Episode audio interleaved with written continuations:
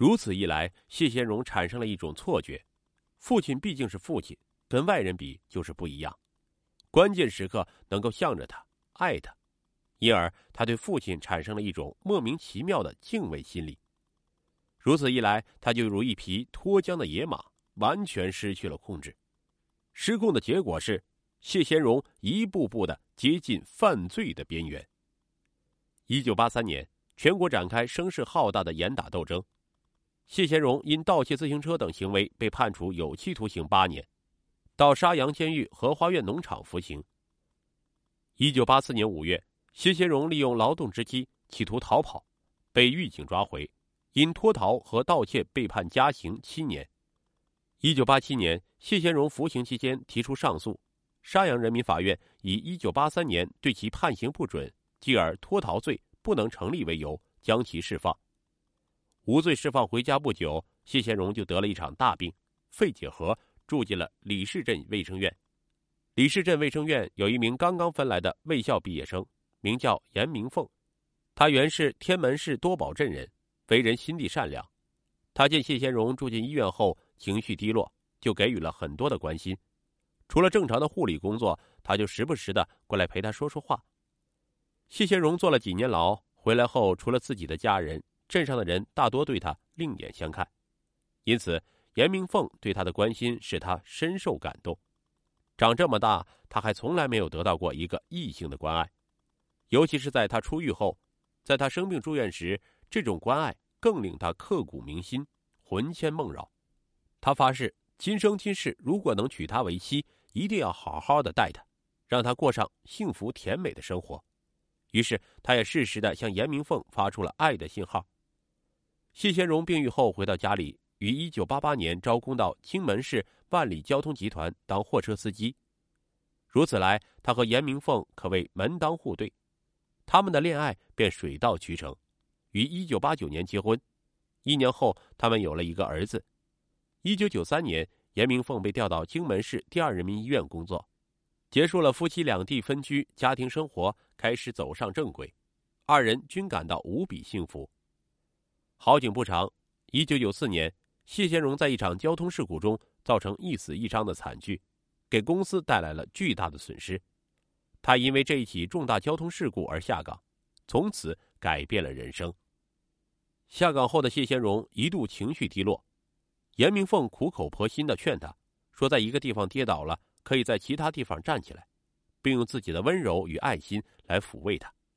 谢贤荣又先后给几个朋友开过车，但时间都不长。考虑到打工不是长久之计，一九九七年，严明凤向自己娘家的亲戚借款，筹得十万余元现金，买了一辆桑塔纳轿车。夫妻二人商议，没有正式工作，开出租车不也是种正当的职业吗？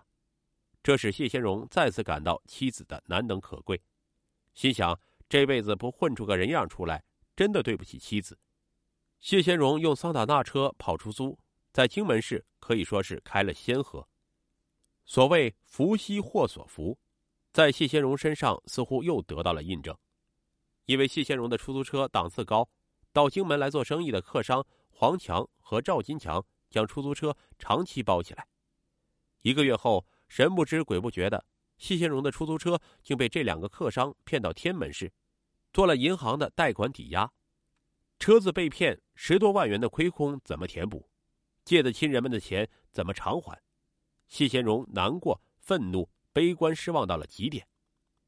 债主都是自己的亲人，他们十分通情达理，一面安慰他，一面对他说。钱不忙还，亲人们的宽容与善良使谢贤荣感到了亲情的难能可贵，同时也使他的个人自尊心受到了严重挫伤。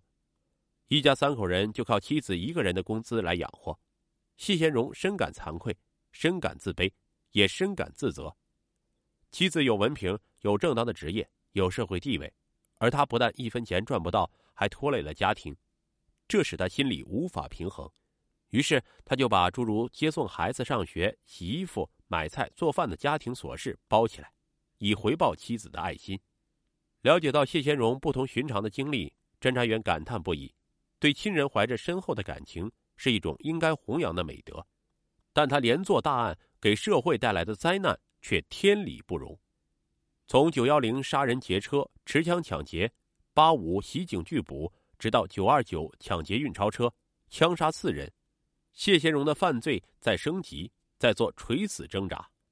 上帝叫他灭亡，必先叫他疯狂。接连发生三起恶性案件，引起了各级领导的高度重视。公安部、湖北省委、省政府的主要领导相继批示，要求尽快破案。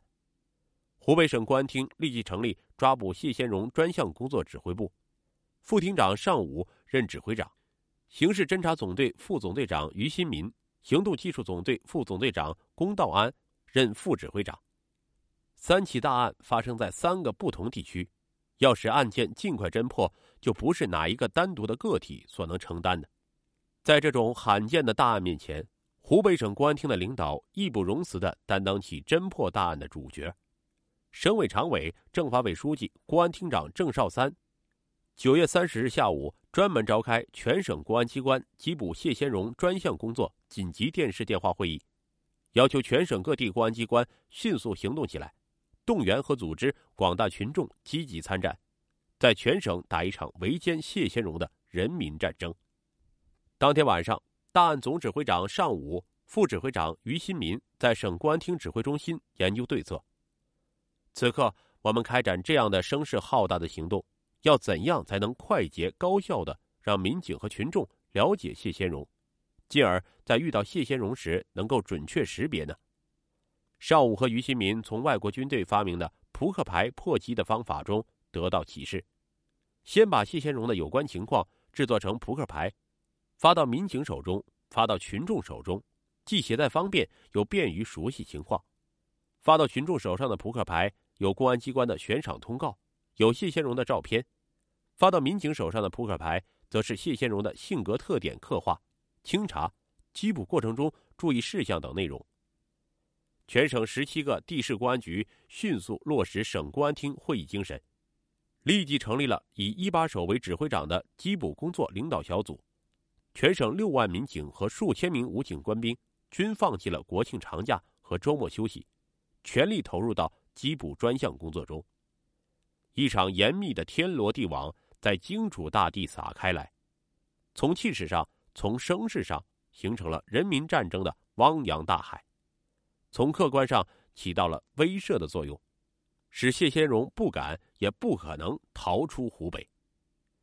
九月二十九日下午三时。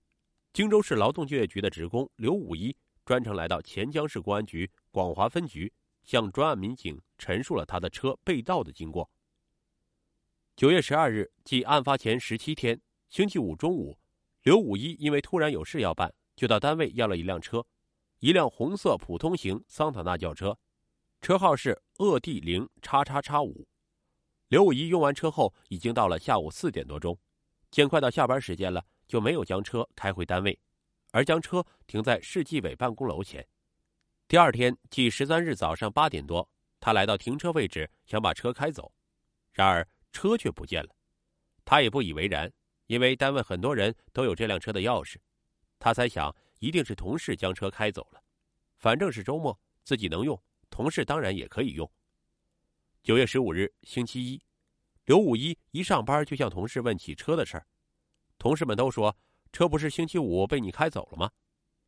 最初他以为同事是在和他开玩笑，后见同事们个个都非常认真，不像是在跟他开玩笑，他才明白车被盗走了。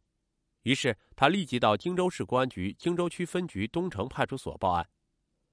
车被盗走成了刘五一的一块心病，当然他怎么也想不到。这辆车会成为震惊全国的抢劫运钞车大案的作案用车。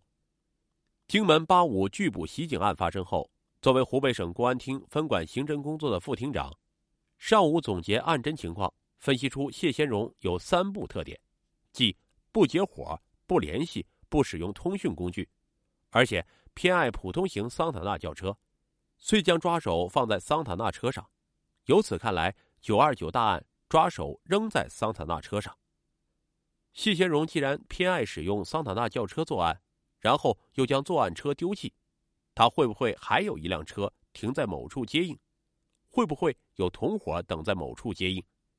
根据荆门市八五案件现场勘查情况看，上有鄂 D 幺叉叉叉六的车下落不明。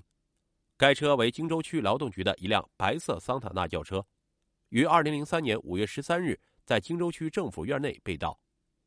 与轿车同时被盗的还有司机郑明亮的户口簿和驾驶证。这辆车现在究竟何处，一时还无法查明。